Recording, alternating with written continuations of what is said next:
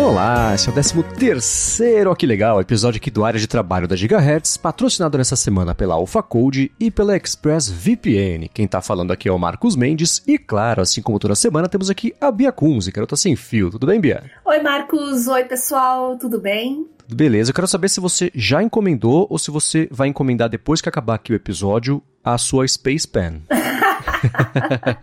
eu já conhecia essa Space Pen. Eu acho até muito legal a ideia. Mas eu não estou trabalhando em campo, não pretendo ir para o espaço tão cedo, então, por enquanto, uhum. vou esperar um pouquinho. é, né, foi um feedback que o Gabriel Soria mandou pra gente, porque tem um episódio famoso do Seinfeld que ele vai visitar os pais na Flórida, e aí um dos vizinhos lá tem a caneta espacial que escreve de ponta cabeça, né? Isso. E aí tem lá um embrólio, porque o vizinho dá a caneta pro Seinfeld, ele aceita, a mãe dá a bronca nele e tudo mais. E tem esse mito, né, de que lá na, no, no, auge da corrida espacial, a NASA gastou milhões e milhões de dólares para fazer essa caneta que pudesse escrever para baixo em zero gravidade, e os russos levaram um lápis. A, a anedota é essa. Né? E aí ficou. E hoje em dia dá para comprar essa Space Pen, tem várias versões e edições, custam uns Sim. 40 dólares. Eu vou deixar aqui na descrição para quem quiser dar mais piada. Vai que você compra uma, né, Bia? E é bem legal, no, no, fundo é legal a ideia, né? Como eu falei, para quem trabalha em campo, eu tenho professores meus que vão lá pro meio do mato capturar mosquito, né? Cap uhum. Capturar pernilongo, transmissor de doença, essas coisas. Então é, é interessante nesses contextos, né? É, muita gente se irrita. Às vezes você quer escrever uma coisa ali, coloca o papel na parede, na, na, na, vertical, né? Porque você precisa escrever ali rapidinho, mas aí a esferográfica, o fluxo não vai até a ponta, você não consegue escrever. A não ser que você uhum. use um lápis, como você bem falou, né? No, na anedota do Seinfeld, né? Mas às vezes tem que ser caneta mesmo, não pode ser lápis, né? Porque uhum. lápis é, às, vezes são, às vezes são informações que você não pode rasurar e tal, né? Mas eu acho legal, a caneta é bem bacana e fica a dica aí para quem quiser conhecer, é a spacepen.com. Isso é da Fisher, que é uma fabricante de, de... Isso. Esse logotipo eu reconheço de coisa para criança, brinquedo também, eles fazem meio tudo, né, então? Tem, é, é Fisher Space Pen, é bem, bem é. legal. É, né? E, e, uma informação que tem essa anedota de que os russos levaram um lápis, e não é verdade, porque se o grafite quebra e entra no, é aspirado lá na nave, você explode a nave e mata todo mundo. Né? Então eles levaram caneta também. É só uma, uma, brincadeira. Tá vendo só, gente? Não é tão simples. Acho que o melhor é usar um gravador de voz e pronto. Se é, quer registrar é. alguma coisa, Perfeito. Tem que ver se a, se a falta de gravidade deixa girar lá o, o, os motorezinhos, né? Agora, uma coisa que eu sei que você, você compartilhou comigo na semana passada e compartilhou no Twitter também, uhum. é sobre aquele Consent ou Magic, né? O complemento para colocar no navegador. Isso, exatamente. Eu queria pedir desculpas porque eu não lembro quem não, não, compartilhou ou mandou, eu não consegui encontrar a pessoa que compartilhou, né? Mas eu passei para frente a dica lá no Twitter, né? É muito legal. Se você tá de saco cheio né, de você entrar nos sites lá, que pede para você aceitar os cookies, aquela é meio que obrigação, né, por causa da proteção de lei geral de proteção de dados. Mas tem alguns sites que meio que exageram um pouquinho, às vezes você não sabe muito bem o que, que eles estão pegando de informações suas, né? Então, esse Consentomatic é justamente para acabar com esse problema e deixar você mais seguro com relação ao, ao, ao que tipo de informação você permite os sites capturarem ou não. Então, é uhum. consent uhum tracinho o tracinho Matic. Só jogar no Isso. Google lá que vocês acham. É, eu vou deixar aqui na descrição também para facilitar a vida do pessoal. E é, o grande problema uhum. é que uhum. tem muito site que de propósito deixa confusa a, uhum. a escolha, a opção, o jeito de você chegar até falar, não quero cookie, eu tudo bem, só me deixa ler esse texto, né? Então, é. esse, esse complemento ele tira tudo isso do caminho. Às vezes rola uma malandragem ali. é, exato. Isso é até proibido tecnicamente, mas é o tipo de coisa que ninguém, ninguém garante que a lei esteja sendo cumprida, né? Então. E tem essa questão de, tipo, é um negócio lá da Europa que esbarra na gente aqui. E é, eu até comentei esses dias no área de transferência, né? Que a gente fala tanto sobre ah, as leis que vão obrigar as empresas ou a, sei lá, a todo mundo adotar o SBC, ou agora esse negócio da Apple de ah, proibiu a Apple de vender o telefone sem o carregador e com uma multa de 12 milhões, que eu fiz a conta aqui, ela fatura em 40 minutos. Pra, é, senão vai ter que ser assim e tal. Então é, é você vê como até as leis bem intencionadas às vezes acabam sendo ou usadas não pro mal exatamente, mas ainda assim elas não são pensadas de começo ao fim. A gente aqui no Brasil hoje tem que lidar com o aviso de cookie e tudo mais, que lá na Europa fizeram essa lei que obriga a informar e virou uma hum. confusão enorme. Né? Piorou a experiência, no fim das contas. Exatamente, virou uma salada, né? Aliás, tudo é. que vem para confundir. O usuário final, assim, boa parte não, não tem a menor noção do que, que tá, do que se trata. Uhum. Ele quer uhum. entrar no site lá, não sabe direito a diferença entre o navegador e o Facebook, acha que tudo é a mesma coisa. Exato, né? Pois é. Infelizmente, é. essa é a grande maioria das pessoas, né? Dos usuários. Uhum. Então, às vezes, a gente entrar nesse tipo de discussão, assim, parece que a gente está falando grego, né? é verdade. E então, vamos seguir aqui, começar com os follow-ups em relação ao que a gente tem comentado nas últimas semanas. E chegou um feedback do Roger Oliveira falando sobre informações das, das canetas, dos tabs, né? As coisas da Samsung e tudo mais. Rendeu esse assunto, hein? Pois é, né? Verdade. O Roger Oliveira falou que, com relação às canetas dos tabs, eu tive o S6 Lite e ela não carrega. Eu comprei o S6 Tab e a dele sim carrega, no Note 9 também. Salvo engano, nos podcasts você comentou que elas não são de bateria. Outra coisa que eu não consegui foi fazer um funcionar no outro. Acho que a maioria carrega e nem sempre dá para usar um no outro. É verdade, quando eu falei que as S Pens não carregam, então eu tava pensando mais nos tablets, mas os smartphones, né, família Note, a partir do Note 9 começou a exigir o carregamento. Mas é uma coisa simples, porque num smartphone, Roger, você tira ali, faz uma anotação rápida, co coloca no slot de volta e no slot ele fica carregando. Né? Diferente de um tablet que às vezes você está numa aula, está trabalhando, está. É, enfim, no momento que você vai estar tá usando por um período mais prolongado a bateria. Imagina, né, você no meio do trabalho ali precisar parar, interromper para colocar uma carguinha na sua caneta, né? Então é diferente o contexto do smartphone e dos tablets, mas é, é importante essa correção, não vale para toda a família da, da S Pen, né? Tem uma diferença aí. Então, é. É, e realmente, o fato de um não carregar no outro é por uma questão de encaixe, né? Porque uh, se você for olhar as canetas, mesmo dos smartphones, elas parecem iguais, mas se você tentar colocar a do 8 no 9, 9 no 8, você vai ver que não vai encaixar direito, não, elas não são exatamente iguais. Uhum. Então, eu acredito que seja por uma questão de incompatibilidade de tamanho mesmo. Não sei se é por incompatibilidade de carregamento. Mas como você não vai conseguir inserir a caneta do mesmo jeito, então não funciona, né? Pois é. E um, um, outro feedback que a gente recebeu foi do Lucas Campos. Ele falou que a gente teve esse, você falou daquele estudo sobre fixação de informação usando cores diferentes nas, nas anotações uhum. e para estudos e tudo mais. E ele falou que um, quando ele começou a estudar chinês, um dos apps mais famosos do dicionário, que é o Pleco, mostrava os caracteres lá em cores diferentes e ele foi entender que a cor representava o tom de pronúncia, né, que são quatro tons lá no mandarim, muito tempo depois que ele estava estudando, e quando implementou isso no estudo dele, ficou bem mais fácil de associar e lembrar os tons para usar em cada palavra. Interessante esse, esse tipo de uso, né? É verdade. Como eu falei, eu gosto de usar muito as cores para categorizar ali biomoléculas e associar informações hormonais, o que um, lá na frente, às vezes eu estou falando uma associação que uma coisa leva a outra, então eu acabo marcando com a mesma cor. É, uhum. A informação fica mais condensada, você tem insights mentais né, com, com, com as cores que de uma forma linear, pura e simplesmente no contexto, uh, você não conseguiria ou demoraria muito mais para conseguir assimilar. Então, isso é fato, cores ajudam bastante nos estudos, Lucas. Obrigada pelo seu feedback, tá? Boa. E o Thiago Bernardo, que segue a gente desde o começo das nossas duas carreiras na tecnologia, hein? Pois é, né? ele mandou feedback super legal. É, o Leap Feito, você está me inspirando a fazer o meu também. Estou mudando minha área de atuação de cirurgia do joelho com ênfase em trauma esportivo, indo mais para geriatra em ortopedia. Já que também tem o efeito gerontomagnético igual a Bia. eu falei para ele isso, eu adorei esse termo gerontomagnético. Sim. Ai, ai. Hoje atendi um com dificuldades de visão que sentia falta da leitura. Falamos de audiobooks e ele saiu super animado com a ideia. Ele me procurou por um trauma no punho e saiu com um gesso na mão e um novo app instalado. Olá, excelente. Muito legal, Thiago. Olha, parabéns, viu?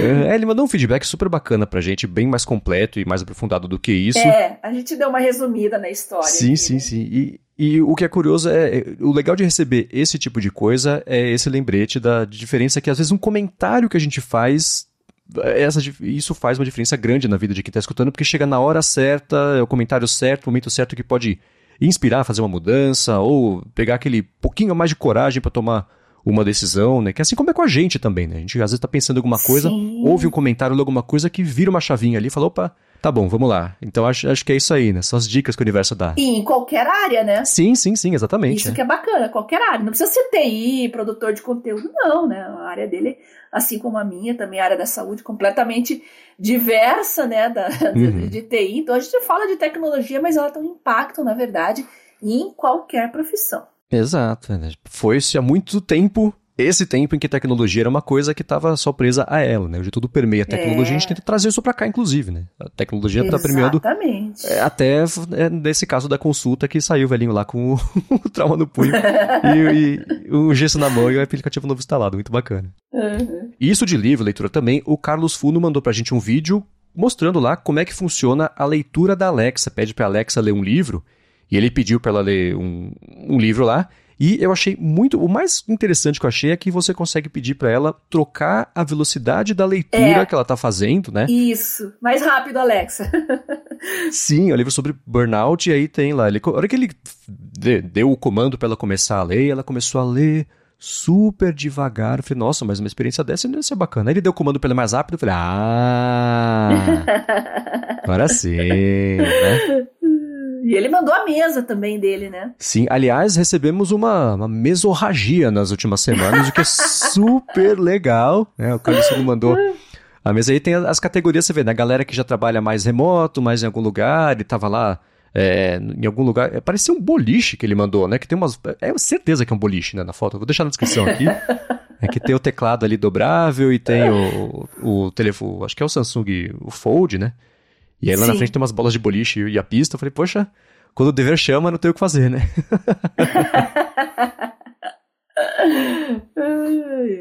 É, olha, uma, duas, três. Olha, todo mundo que mandou mesa e me marcou ali, eu retuitei, tá bom? É, a gente retuitou também. Então teve quero... muita coisa legal. Postei a minha também na faculdade ali. Eu tava no momento, no intervalo ali, eu tava estudando, né? Então, Sim. obrigada ao Gabriel Soria, ao Douglas Rosa, ao Felipe Macedo, ao Dante Gessulli. Obrigado pelas fotos de vocês, ficou mesmo muito legal. Valeu mesmo. E a sua teve uma observação interessante, né? Que você tá com. O que, que é aquele, aquela. São duas coisas coloridas na mesa que alguém observou que parecia um, um rostinho, um rostinho em cima do outro ali. É caixa de fone de ouvido? é o Redmi AirDots da Xiaomi, são dois fones de ouvido. Tem que ter dois, porque como Hoje em dia não tem mais a entrada P2, né? O tablet, uhum. fone de ouvido com fio.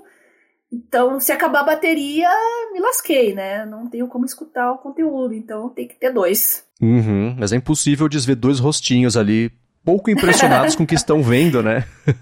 é, os, os rostinhos, na verdade, para quem não viu a foto, é só para explicar, são os furinhos ali do uhum. conector, né, para carga e, o, e onde você abre a tampinha. Então ficou, são três furinhos que parece que fica um rostinho, dois olhinhos e uma boca. Pois é, parei do Lia 100%, né? Exato. Agora, a gente comentou há uns episódios sobre o sistema Symbian, e aí o Samej Spencer falou que ele usou bem pouco, mas o pouco que ele usou deixou com muita saudade. Ele falou que lembra que usou um app de calculadora científica no Nokia, no curso de matemática aplicada mecânica no Senai, e ele era o único que não tinha uma calculadora científica tradicional, que custava uma nota, e o professor na uhum. época falou que desse jeito ele não conseguiria acompanhar os demais alunos e as aulas em si. Ele falou que fechou o curso com o melhor aluno da sala, passou para o curso posterior que ele queria, né, que era o desenho técnico, e fechou também como o melhor aluno, e depois dos dois cursos comprou o primeiro Android dele, deixando o Symbian para trás. Como diz o pessoal uh, no Twitter, sambou na cara da galera. é, mas o Simian deixa muita saudade mesmo. Usei bastante também, eu gostava muito. Inclusive, uma coisa muito legal do Symbian é como o hardware e o software eram bem ajustadinhos, sabe? Uhum. Até os alarmes que você poderia configurar para acordar ou para lembrar de alguma coisa, eles funcionavam com o celular desligado. Isso é fantástico. Uhum. Então você podia desligar o telefone, ah, quero que ele toque amanhã às 8 da manhã para eu acordar. Você desligava, ele ia tocar mesmo assim. Então, realmente um sistema operacional fantástico que deixa muitas saudades. Pois é, né? ele foi ele foi encerrado. Ele segue como essas iniciativas de código aberto que sempre respira por aparelho, só, entusiastas. É, é. Não, ele mesmo foi encerrado, mas teve outras iniciativas, aí, uns derivados dele que seguiram uhum. em frente aí, né? É verdade, que a Microsoft comprou a Nokia, né? Isso, isso. Mas um braço da Nokia continuou e alguns firmwares, digamos assim, tiveram seguiram outro caminho, foram para wearables, foram para tablets, né? O, uhum. o, código, como era um de código aberto, muita gente acabou embarcando em outros produtos, então acabou se fragmentando e criou diversos filhotes que estão por aí espalhados hoje, né? Uhum. Inclusive o Android, o Android começou também com uma iniciativa de software aberto. É, que evoluiu, né? Acabou ficando mais fechadinho, uhum. pertencente ao Google, mas o DNA dele é software livre, né? Não podemos Sim, esquecer é. disso. É, existem, para o Android especificamente, tem duas, dois grandes braços da, do desenvolvimento dele, né? Tem a parte licenciada, tem, tem o código aberto, que é o é isso, isso. livre. O Google libera lá o código e aí cada um vai pegar e vai uhum. fazer e adota. E existe essa parte mais próxima do Google licenciada que ele faz distribuição antes de abrir o código, que isso é que os grandes fabricantes recebem, mas o uso, o acesso dele a ele é, é, ainda é livre, né? E continuando, Marcos, sobre o seu hábito de usar um som de motor de avião para se concentrar, a Fernanda Gulo falou que a lista de ASMR de turbina de avião realmente funciona, que é uma beleza. Porém, eu durmo em aviões, então a lista de turbina me deu um sono. efeito oposto. Assim como todo tratamento e medicamento, né? Dá, pode dar o efeito oposto, né? É, mas é engraçado, né? Como as coisas geram impactos diferentes na, em diferentes pessoas, né? Cada uhum. um é uhum. cada um. Então, ache lá o seu som favorito, seja para se concentrar, seja para dormir, e se agarre nele e siga a dica. Uhum. É, comigo foi exatamente o oposto, porque quando eu tentei começar a usar white noise também para dormir, foi ao contrário, eu ficava. A, a, minha impressão, pode ser um efeito placebo, né? mas sei lá. A minha impressão é que eu ficava mais alerta, ficava mais disposto e me tirava o sono ficar escutando, porque eu tô associando isso a trabalhar, produtividade, render, fazer as coisas, né? Então eu escutava isso aí, eu, eu acendia. Eu gosto de som tem muito no YouTube, assim, algumas partes com som de, eh, de lareira crepitando, que eu gosto, e som uhum. de chuva. São os dois que eu gosto mais. É, eu, vou, eu vou deixar aqui na descrição do episódio um link para um aplicativo chamado Dark Noise. E com ele você consegue compor esses sons ambientes. Você tem diversos. Tem de chuva, tem de vento, tem de lareira, tem de não sei o que, não sei o que lá, tem de. Deve ter de, de grilo e, sei lá, cigarra, não sei uhum. a diferença. E aí você vai compondo e faz favoritos e aumenta o grilo e tira a chuva. Agora você põe mais vento, e aí você faz essas receitas e deixa salvo. É bem bacana esse aplicativo. Eu acho que ele tem para Android também. Mas eu vou deixar aqui na descrição para quem quiser dar mais piada, porque é o tipo de coisa que depois que você descobre e adota, encontra um jeito de usar, vai que vai, né? Com certeza, cada um vai achar o seu jeito favorito, né? É isso aí. Agora, a gente comentou rapidinho, a gente entrou no assunto na semana passada sobre mapas mentais, né? É uma coisa que a gente ainda vai voltar a falar mais para frente também, porque eu sei que a Bia está colocando em prática e, e, e de novo, né, uhum. a, a, técnica de, de fazer e o hábito de fazer, porque você tem os seus estudos e tudo mais. É, e eu encontrei um, alguns estudos bem bacanas sobre a eficiência disso. Eu quero juntar com outro papo também que a gente vai ter em seguida sobre criatividade. Mas antes disso, eu quero tirar um minuto do episódio para agradecer ao Facode, que está mais uma vez patrocinando o Área de Trabalho e quer falar com você que precisa fazer um app para o seu trabalho, para a sua empresa, para o seu produto, atualizar um app também, tirar uma ideia do papel e está oferecendo desconto para os ouvintes aqui do área de trabalho. A AlphaCode é uma empresa especializada no desenvolvimento de aplicativos para quem quer fazer a sua transformação digital e ela fez mais de 200 aplicativos já tanto para o Android quanto para o iOS que foram baixados já mais de 20 milhões de vezes. Então, se faz tempo que você tem uma ideia, né? Ou às vezes você conseguiu um investimento, guardou uma grana para fazer o aplicativo, está faltando braço para fazer, ou você precisa de alguém que faça de começo ao fim mesmo, quer fazer o aplicativo do seu produto, trabalho da empresa também, faz o seguinte, acessa alphacode.com.br, eu vou soletrar alphacode.com.br, bate um papo com eles, comenta quem é um ouvinte aqui do área de trabalho e na hora de fazer o aplicativo, você vai conseguir um desconto só por ser um ouvinte finalmente tirar do papel os planos de fazer ou atualizar também o seu aplicativo. Então, mais uma vez, acessa lá alphacode.com.br e resolve de vez o seu próximo ou a próxima versão do seu aplicativo. Muito obrigado ao Facode pelo patrocínio mais uma vez do área de trabalho e pelo apoio também, claro, a toda Gigahertz. Eu vejo muito no Twitter o pessoal falando que tem ótimas ideias para aplicativos. Ah, eu vou aprender a desenvolver. Pessoal jovem, tudo bem, mas muita gente já tem uma empresa, tem um negócio, não tem tempo, ou mesmo não tem interesse em, em programar, mas gostaria de colocar a ideia para valer, né? Colocar ela em, em curso. Tá aí, uhum. fica a solução da Alpha Code, quem eu agradeço por patrocinar o nosso trabalho aqui no, área de, no, no podcast Área de Trabalho. Muito bem. Então vamos lá. A gente comentou semana passada sobre mapas mentais, eu me aprofundei nesse papo, né, depois e fiquei, eu tentei trazer mapas mentais para as coisas que eu faço e para os meus projetos que eu tenho aqui, para as ideias e pendências que eu tenho. É, eu ainda não achei o jeito de encaixar isso, porque mesmo quando eu descobri mapas mentais depois do nosso papo, eu ainda estou buscando uma forma de fazer isso encaixar na minha cabeça, mas talvez isso não aconteça. A fiação do meu cérebro talvez não seja é, é, é, igual essa para adotar isso aí, mas eu achei um estudo bem bacana, que foi feito lá em 2005, que mostrou que 80% dos estudantes que passaram a fazer os mind maps é, entenderam melhor conceitos e ideias também em ciência, e um outro estudo mostrou que o pessoal que tem mais relação, fazendo cursos, por exemplo, de arte e design, consegue tirar mais proveito de mapas mentais do que o pessoal, por exemplo, fazendo é, TI ou mexendo com tecnologia. Né? Foi o dobro de, de, de, ou de produtividade, ou de criatividade, ou de retenção de informação na galera de arte versus a galera de tecnologia. O que, se você parar para pensar, faz sentido, porque é uma coisa. Inclusive, eu vi gente fazendo mapas mentais com figuras também. Você já usou figuras para ajudar na associação de termos elementos de mapas mentais, ou para você texto já está resolvido? Já, já usei. No momento não estou usando mais. Para anatomia, por exemplo, é bem interessante você usar figuras não necessariamente fotos, mas às vezes um esqueminha ali ajuda bastante a você lembrar a posição, a inserção de um músculo.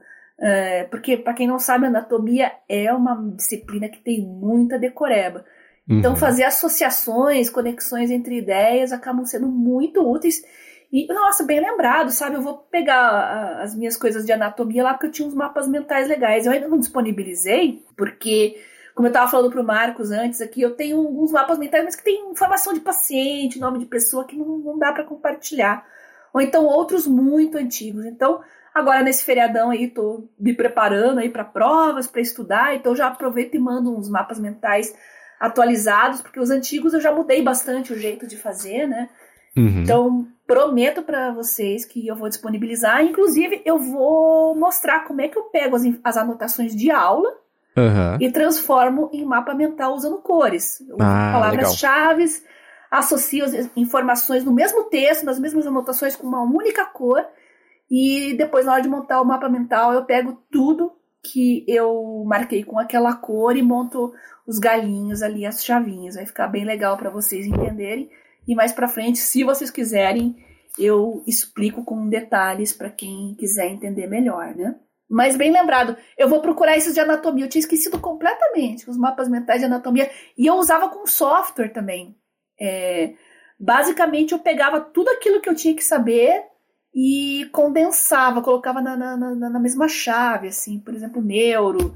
Uh, enfim, é, eu, vou, eu vou mostrar para vocês, sim. Eu vou achar meus mapas mentais aqui e mostrar para vocês. Ah, ótimo que é. Acho que talvez a dúvida que eu tenho, que eu tenha para conseguir usar é isso, é destravar o, um jeito de transformar coisas em texto de texto corrido, por exemplo, e transformar em mapa mental, que era a mesma dúvida que eu tinha, a mesma dificuldade que eu tinha de fixar conceitos grifando coisa em texto em livro, porque era uma chegava a ser quase aleatório o que eu achava que era importante ou não, porque essa informação tá lá, ela merece estar lá no livro, então isso vai ser é tão importante quanto a que está do lado, de cima, de baixo, né? então nunca achei um jeito de hierarquizar as informações que estão dentro de um texto para colocar isso e, e, deixar as outras de lado, porque vai que eu preciso das outras também, né? Então, uhum. sempre foi uma decisão difícil para mim.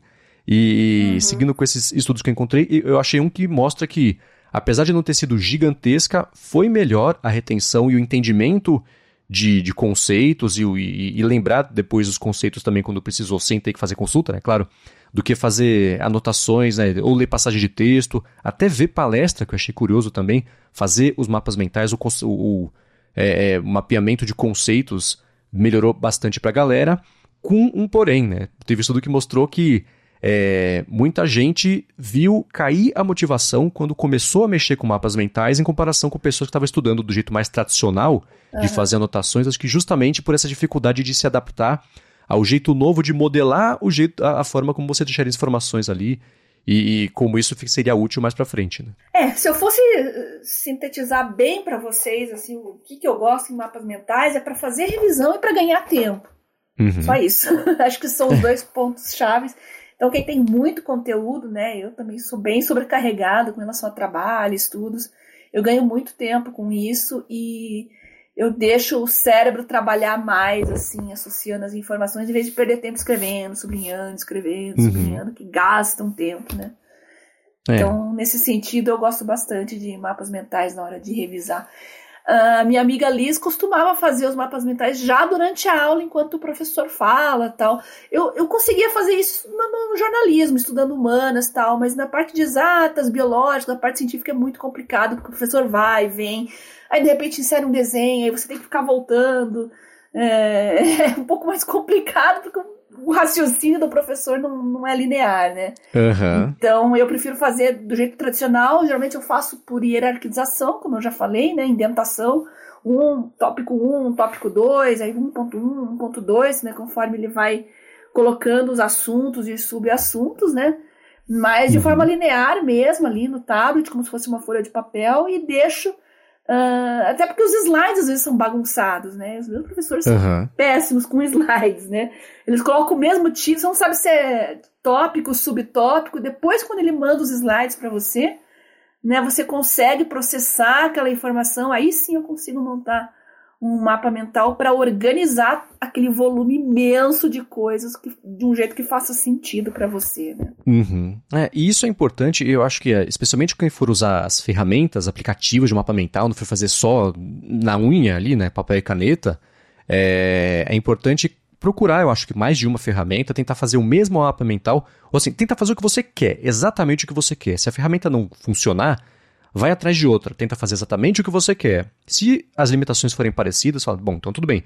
Então o jeito de fazer o mapa mental talvez funcione melhor desse outro jeito. Experimentar, fazer do outro jeito e ver se isso encaixa na cabeça. Porque é uma outra coisa também, né? Pintou um outro estudo que mostrou que a forma como as pessoas usam e tiram proveito dos mapas mentais depende muito do que as, as plataformas digitais oferecem de possibilidade, ferramenta para você confeccionar cada um dos mapas. Né? Então eles mostraram que analisaram do, duas plataformas. Uma que a, a gente até comentou na semana passada, que você comentou, né? O MindMeister. Uhum. E um outro que era o Cyplor Mind Mapping, que hoje em dia se chama D-O-C-E-A-R. Dossier. Dossier, sei lá. Uhum. E que a galera, em média, cria menos de três mapas mentais, aí acaba desistindo. E eles têm 31 nós, né? não sei se a tradução seria essa, 31 nodes, os nós. Uhum. E cada um tem. Sai, de cada um saem três palavras em média. Então você vê que é uma coisa que muita gente se interessa, tenta fazer, e se você se não encaixa na cuca, parte para um outro jeito de fixar, explorar a informação, desenvolver informações novas, né? Tem, tem na parte de desenvolvimento Exato. de ideias. E o meu jeito favorito realmente ainda é a mão livre, uhum. preferencialmente uhum. no tablet ali, no, porque eu tenho a possibilidade de voltar, apagar, e às vezes eu volto, dias depois eu volto ali no mesmo mapa mental, porque eu achei uma informação nova, uma coisa diferente que eu gostaria de acrescentar, às vezes não tem espaço direito ali, então eu seleciono, rearranjo, apago uma parte, coloco outra, coisa que com papel e caneta é um pouco mais complicado, né? Aham, uhum, muito bem. Isso de mapas mentais, entra nesse segundo assunto que eu queria trazer, que o mapa mental, ele foi colocado no... Eu vou deixar aqui na descrição um texto de um site chamado Indeed, que fala sobre criatividade, você explorar criatividade, jeitos novos de ter ideias novas, de você se aprofundar em conceitos, ou especialmente para quem trabalha tudo bem que trabalhar com trabalho criativo, trabalhar com trabalho é ótimo, né? Mas mexer com trabalho criativo é uma coisa que todo mundo em algum momento tem que fazer, né? Por mais que a sua carreira seja de exatas, por exemplo, você em algum momento vai ter que usar a criatividade para resolver um problema, ou enfim, né? Então, e os, o mapa mental está como uma das opções, ou um dos métodos, das técnicas de você estimular a criatividade e ter novas ideias para poder fazer. Eu não sei você, Bia, se você tem, quando você pensa no, no conceito geralzão de criatividade, se existem livros ou palestras ou vídeos ou coisas que você tenha lido, visto, escutado, que, que tenham te influenciado, que você pensa, putz, criatividade, esse livro aqui é bacana, ou esse vídeo, essa palestra, que tenha feito a diferença para você? Olha, é, segundo meus pais falam, uma maneira importante de você exercitar a criatividade é você não ficar bitolado numa única área, né? Uhum. Então, uma coisa que eu não entendia muito bem quando era criança, adolescente, é por que eles insistiam tanto é, ainda que eu tivesse uma carreira em mente, era importante fazer esporte, tocar um instrumento musical, aprender línguas, coisa completamente distinta, mas faz parte da sua formação. Né? Então, você ter diferentes visões, exercer diferentes habilidades, uh, aguçar a sensibilidade para determinadas coisas é o que fazem você ser criativo, mas isso é um processo que não vem de uma hora para outra, né? Uhum. Eu acredito que, infelizmente, né, isso seja mais construído a longo prazo. Mas isso é uma questão cultural, é a informação que a minha família, pelo menos, sempre passou para mim, né? Marcos, você sabe o que, que ajuda muito a criatividade também? É. Enquanto a gente está trabalhando, estudando, gravando podcast, a gente faz uma pausa aqui no escritório e. Ah. o barulhinho inconfundível da produtividade e criatividade. e eu deixo cápsula, eu deixo as coisas na primeira gaveta aqui na minha mesa. É. Esse móvel que eu fiz aqui, eu fiz ele sob medida. Então uhum. ele tem tipo uma gavetinha onde fica a máquina de café. Então eu puxo a gavetinha para fora, a máquina sai. Ah, que legal. Eu faço café, coloco ela. Se quiserem, eu mostro, eu faço foto e mostro depois para vocês, né? Boa. O meu marceneiro teve um trabalhinho para fazer isso aqui. Porque, mas o que, que você quer fazer afinal? Não, eu queria, não quero deixar a máquina em cima da mesa, porque tem gato andando e ele fica meio bagunçado também, mas eu gostaria uhum. que ela uhum. ficasse embaixo, sim, num lugar acopladinho, que eu possa é, retrair a gavetinha, puxar, tirar. Uhum. Aí ele fez e ficou bem legal. Vou passar a ideia para vocês aí. Então. Ah, que legal. É, manda o link que eu manda a foto que eu coloco na descrição. Boa. Beleza. Já tô tomando meu café aqui e eu não fico sem. Boa. Inclusive para gravar podcast. Aham, uhum, essencial. Agora, você falou sobre isso de, de criatividade, as coisas né, levam tempo para fazer e, e para chegar lá, né, nada vai ser imediato quando envolve processo criativo. É, eu tô trazendo esse tema pra gente gravar hoje aqui, porque na segunda-feira, no A Fonte, num papo lá com o Felipe, teve um momento que eu lembrei de um vídeo que é do Leonard Bernstein, e ele tá explorando como o Beethoven compôs a quinta sinfonia dele. E aí uhum. ele tem os rascunhos que o Beethoven tinha lá, de pedaços da composição que ele acabou riscando, tirando, fez outra coisa em cima. E eu vou deixar na descrição esse vídeo. Ele é assim, para quem se interessa pelo processo criativo, precisa de inspiração porque acha que não é criativo, assista a esse vídeo. Ele é muito bacana e ele vai mostrando assim, ele fala, pô, Beethoven já estava surdo, estava ficando cego, ele levou 12 anos para fazer essa sinfonia e aí ele toca. O, o, jeito que ela é hoje é assim, o jeito que é hoje, o jeito que o Beethoven fez, escreveu, lançou é assim. Aí ele toca um pedaço. Ele fala, porém, esse pedaço aqui, ele tentou fazer desse. Olha o rascunho aqui da partitura, tentou fazer de um outro jeito. Tem uma hora que a partitura tá tão riscada e rabiscada e, e rasurada que ele puxa uma seta e escreve lá para baixo da partitura como é que tem que ser de verdade, assim. Então é muito engraçado a zona que ele fazia para chegar até lá. E falou: tá vendo? São 12 anos. E ele fala sobre um conceito que eu acho muito bacana, que é sobre você se debruçar em cima de alguma coisa e garantir que, para quem estiver escutando, ou consumindo, ou lendo, seja inevitável aquela sequência que você vai dar para aquele material. Então ele fala assim: cada nota que está aqui, o Beethoven fez com que fosse inevitável que fosse essa sequência. Se fosse qualquer outra sequência, estaria errado. Então, quanto mais natural isso, no caso da música, soar para a gente, a gente perceber isso como uma coisa natural, melhor foi aplicado esse processo criativo, mais você se debruçou e poliu até chegar na versão final ali de alguma coisa. Então, esse vídeo é o que eu penso muito quando o assunto é criatividade, processo criativo, o sofrimento do processo criativo, você bater a cabeça na parede que não consegue Sim. ter a ideia certa, desenvolver, ir para o caminho certo, chega né, em vários becos sem saída. Então esse vídeo é muito bom para ver que todo mundo, até o Beethoven tinha isso. E a gente escuta a sinfonia, né? Falando, pô, não, 12 anos para fazer. Pensa, que projeto é. que a gente tem na vida que leva 12 anos para fazer? É e essa verdade. era a quinta, né? e mais uma vez, vale para qualquer área, né? Para um cirurgião desenvolver uma habilidade, até fazer uma sutura que deixe um mínimo de cicatriz ali. É uma coisa que leva tempo. Uhum. Uh, um cirurgião dentista, você faz um trabalho estético, cosmético, uma reabilitação ali, você, para ter aquela sensibilidade naqueles mínimos detalhes, você constrói com o tempo. Ou mesmo um desenvolvedor de software, né? Você uh, quer fazer um, um, uma solução ali com um mínimo de código, né? Para deixar o código enxuto, mas que funcione com uma fluidez grande, também é uma sensibilidade que você desenvolve com o tempo, né? Uhum. Não nasce de uma hora para outra. Eu acredito mesmo que a precisão e que a, A excelência, ela demora para ser construída. Uhum. É, e vem de, de experiência e isso, de você debruçar e fazer e durar e refazer e se, se distanciar. É aquilo que até você comentou agora um pouquinho. Se distancia um pouco disso, toma um café, você volta, amanhã você volta. Tudo bem que quem tem prazo não tem, talvez não tenha amanhã, mas ainda assim, é, muitas vezes, especialmente quando eu estava é, é, em, em, coisas que envolvia, envolviam muito trabalho conceitual e criatividade em cima de trabalho conceitual para publicidade, putz, um distanciamento de seis horas, volta no dia seguinte com a cabeça mais fresca, dá uma outra perspectiva, né? Isso ajuda bastante. Por mais contra. É. É, por mais que pareça um contrassenso, você parar de fazer um negócio para fazer melhor depois, é, geralmente é, é, uma das respostas certas para seguir em frente até mais rápido, né? Nossa, você falou muito bem. Eu, às vezes, é uma coisa que eu aprendi na, na base da dor também, porque a gente reluta, né, em parar quando você está no meio de um projeto ali que você tem um prazo. Mas quando uhum. o negócio não vai para frente, ou porque você está com exaustão mental, ou porque realmente não acha a solução, às vezes eu paro uns dois dias, deixo dois dias aquilo lá de banho-maria, parece que depois é, você tem novas ideias, parece que você enxerga o problema com um olhar diferente e Sim. consegue solucionar. Então você não pode ter medo de interromper e retomar depois, não, porque pode estar justamente aí que você vai encontrar a solução. Totalmente. E isso eh, tem um livro também que eu acho que é muito bacana. Ele saiu faz uns, sei lá, uns seis anos, eu acho. O tempo fica estranho depois da pandemia, né? Mas acho que faz uns seis anos, que é, ele se chama Creativity Inc., que é do Ed Catmull, que é o, o presidente da Pixar. E ele explora como a Pixar é, é, foi desenvolvendo aos poucos o jeito de se tornar uma das empresas mais criativas do mundo, que lá, né, ideia, ideia, ideia. Primeiro a ideia tem que ser muito boa, muito polida, para depois você fazer toda a história em torno dela. O que esbarra nesse vídeo do Leonard Bernstein, ele falando assim, Beethoven criou parananã, parananã, tá.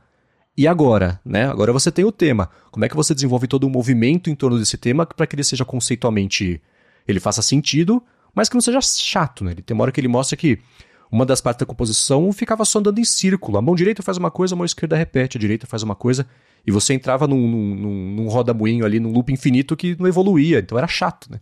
Uma hora ele toca e ele fala assim: tá vendo? Isso aqui, isso aqui é horrível. Eu até dou risada.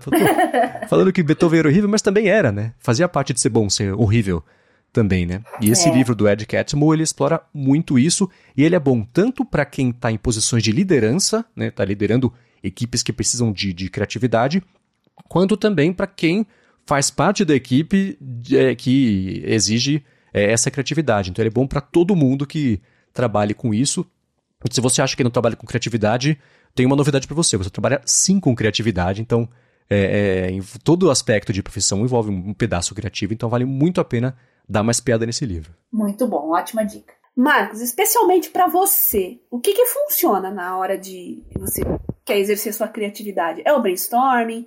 É associar as palavras? É descansar? Dormir, ouvir música?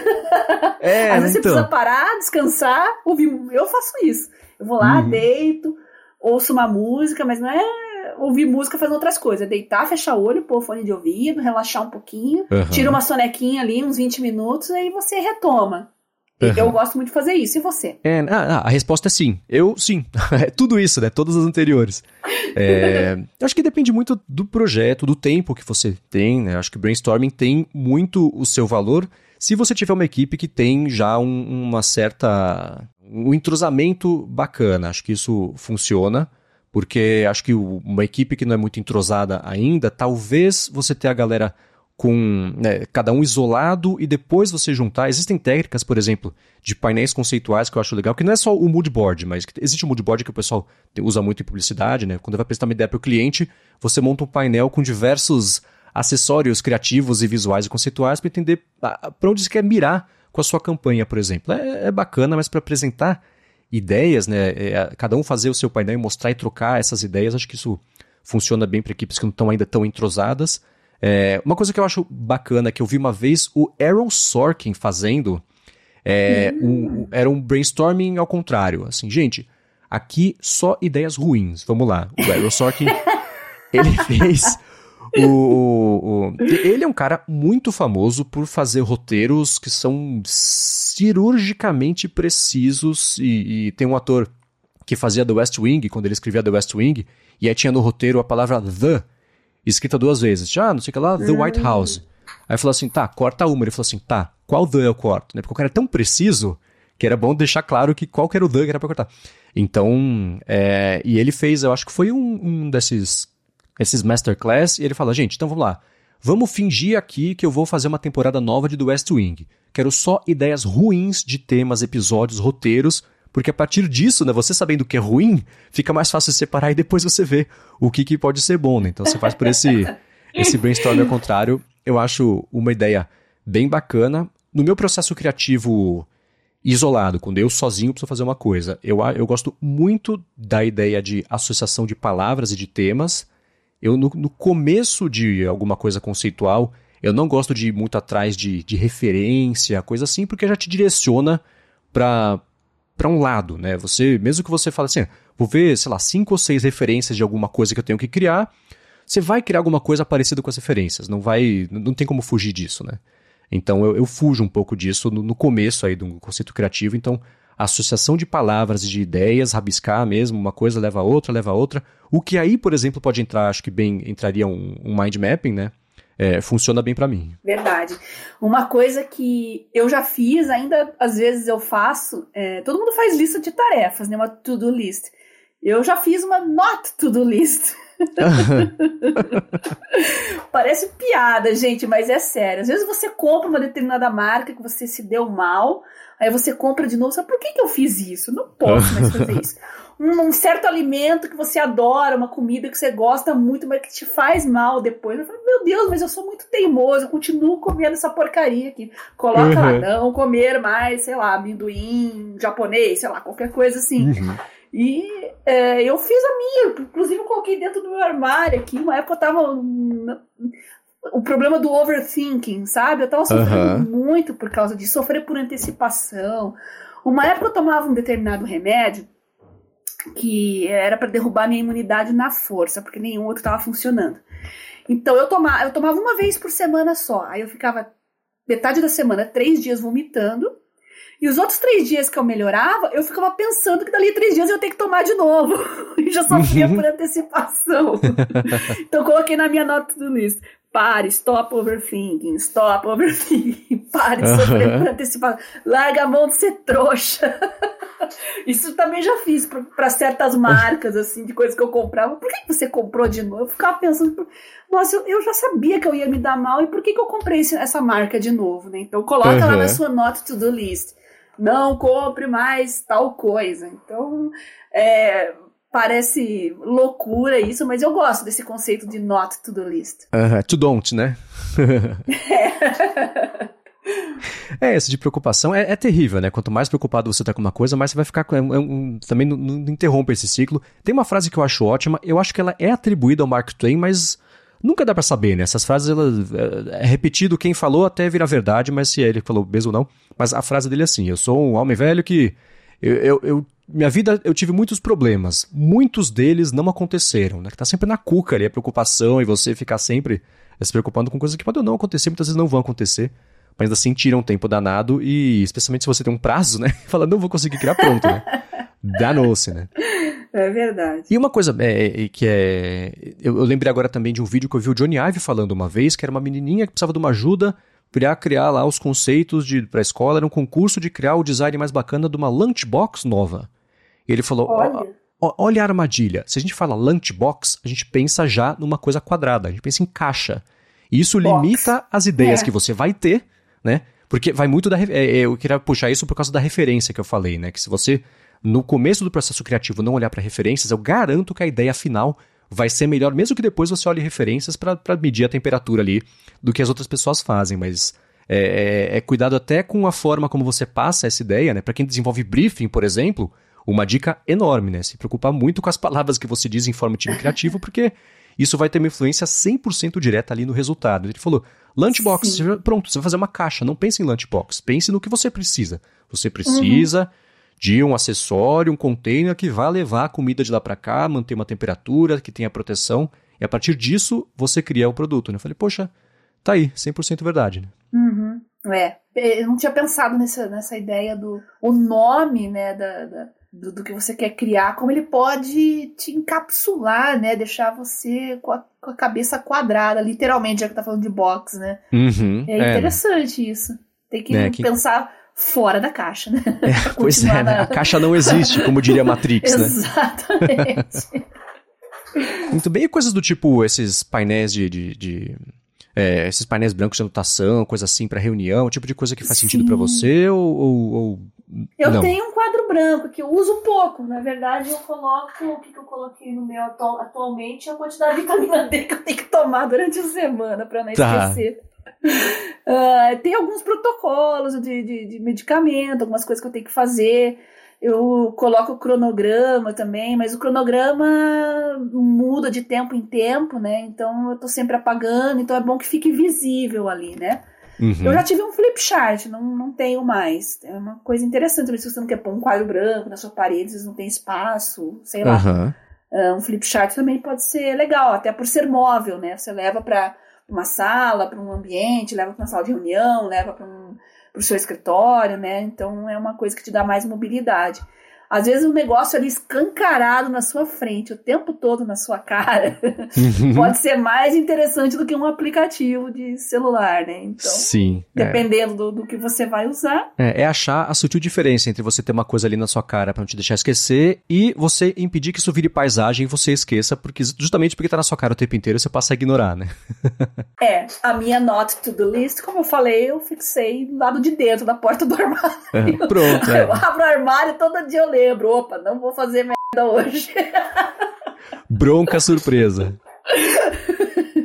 Muito bem, agora eu quero para encerrar aqui o episódio de hoje, eu quero trazer uma pergunta que foi enviada para o Bruno Henrique, o momento área de trabalho responde aqui do finalzinho do episódio, mas antes disso eu quero tirar um minuto do episódio para agradecer a ExpressVPN que mais uma vez está patrocinando o área de trabalho. A ExpressVPN oferece duas grandes vantagens para quem assina o plano, que no caso aqui dos ouvintes do área de trabalho, o plano anual com desconto que são as seguintes: você navega na internet do jeito mais seguro e você pode acessar como se estivesse a partir de um outro país do mundo, o que te destrava alguns conteúdos dependendo da plataforma. Privacidade é aquela coisa, se você está viajando, está né, tá sem internet, andando no computador, você precisa conectar no, no Wi-Fi do hotel, do, do shopping, alguma coisa assim, do aeroporto, né, ou restaurante quando está viajando, não é muito difícil, né, não é impossível alguém se enfiar no meio da conexão e isso coloca em risco os seus dados porque ela não vai estar criptografada, mas com o ExpressVPN você resolve isso, porque ao se conectar com a VPN dela, você criptografa os seus dados, então mesmo que se a conexão, se o servidor lá, a internet não for criptografada,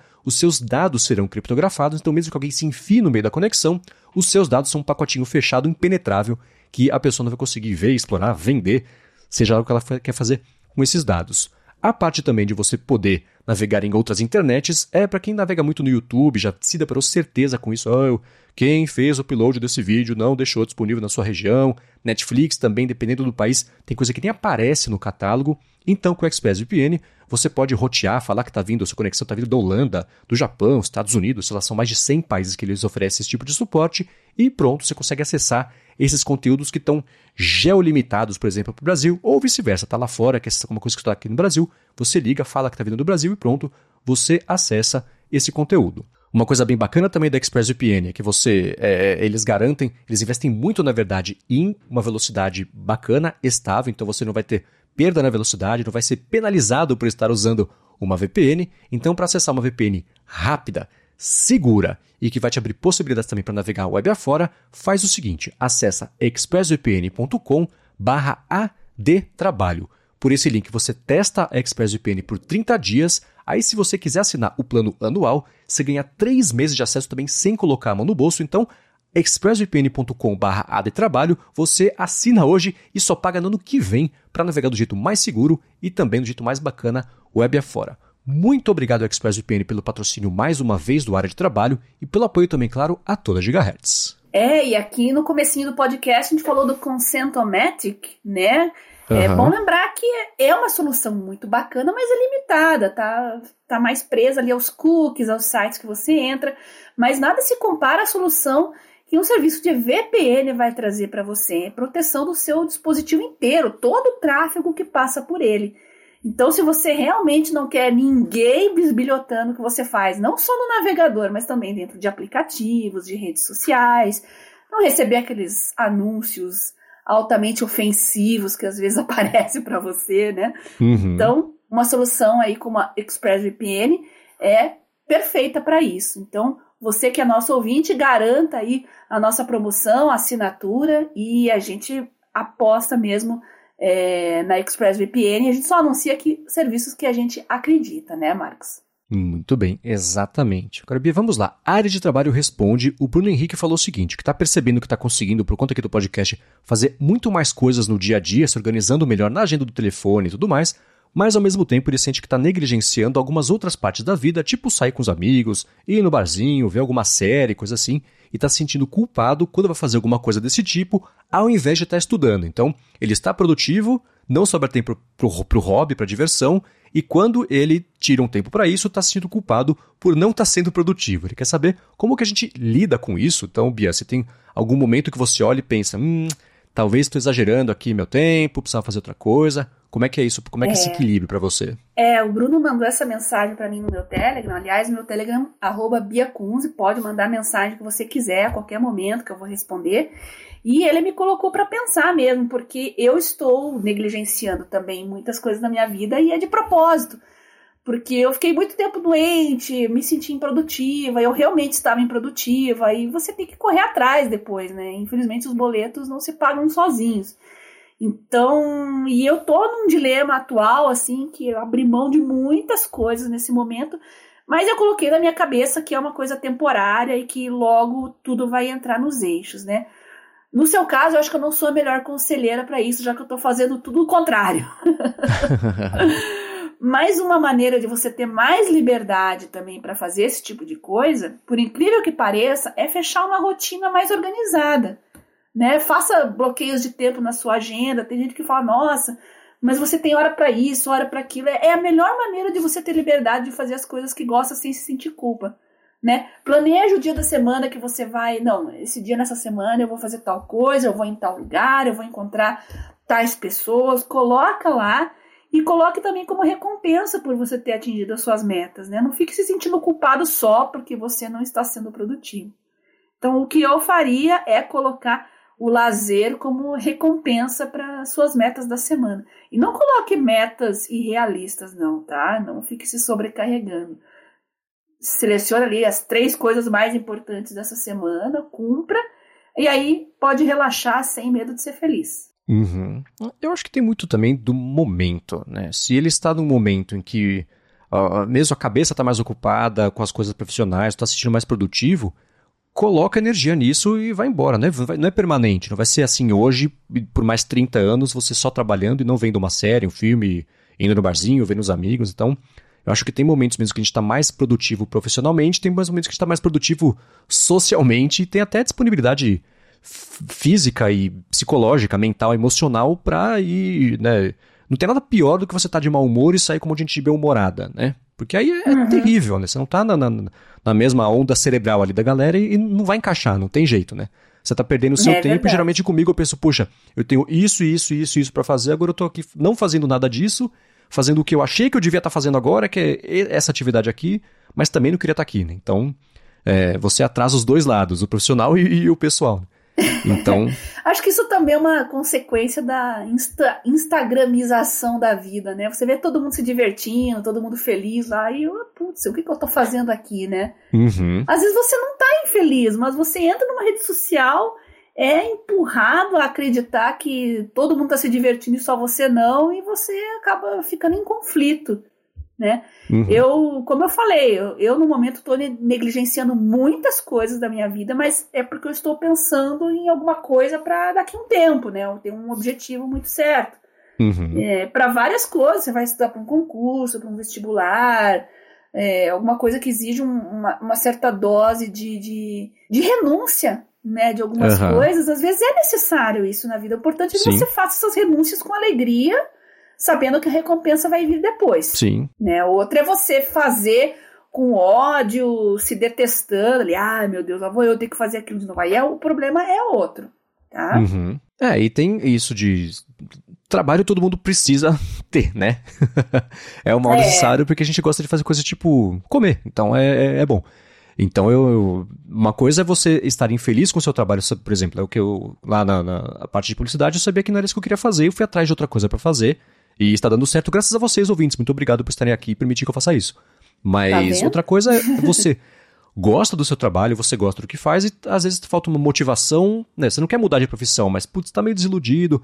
E aí, é, é uma, como é que você, no seu caso, por exemplo, se isso já chegou a acontecer, imagino que se trabalhe tempo suficiente, você vai se sentir desmotivado, eu acho, né?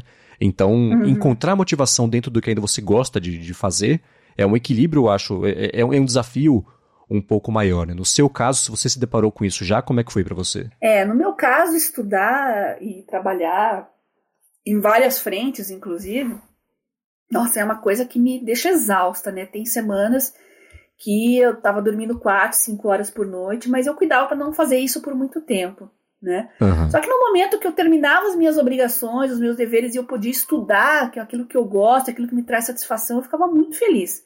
Falei, não, tá, eu vou dormir hoje às duas horas da manhã, mas eu vou dominar esse assunto aqui. Uhum. Eu dormia realmente realizada, ficava muito feliz mesmo. Então, Marcos, você tem toda razão. Às vezes você é, se dedica muito a uma determinada coisa, mas você se sente recompensado, você se sente feliz por estar fazendo aquilo, né?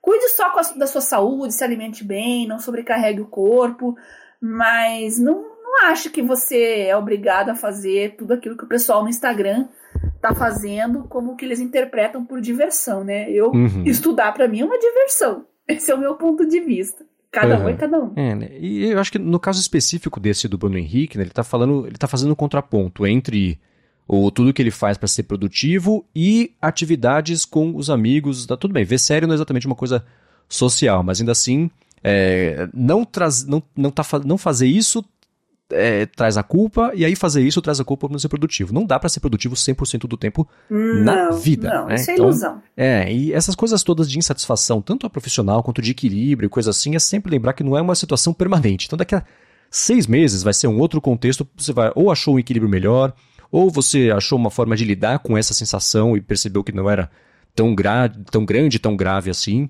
Então lembrar que essas coisas não são permanentes sempre ajuda também a se cobrar menos né, nessas horas, né? Porque às é. vezes a, a, solução é só continuar fazendo o que você está fazendo porque tá, você está mandando bem, tá tudo certo, tá indo bem, né? Às vezes é, é uma cobrança mais de um, poxa, nessa altura da vida eu queria estar tá seis casas para frente no jogo da vida e não tô, fala, poxa, mas por quê? É porque você tinha expectativa disso quando você tinha 20 anos a menos, é o que você vê no Instagram que a, que a galera projeta que tá, que às vezes não tá também, a pessoa tem a mesma frustração que você, mas no Instagram finge que não. Então, é, é. é, colocar isso tudo. E a gente fala aqui sobre ser produtivo, mas a gente também tem dias péssimos de produtividade. Falar, acordo, vou dormir uhum. falando hoje eu não rendi nada, que vergonha. Exato. Mas Exato. esses dias são necessários também, tanto quanto os de produtividade absoluta, né?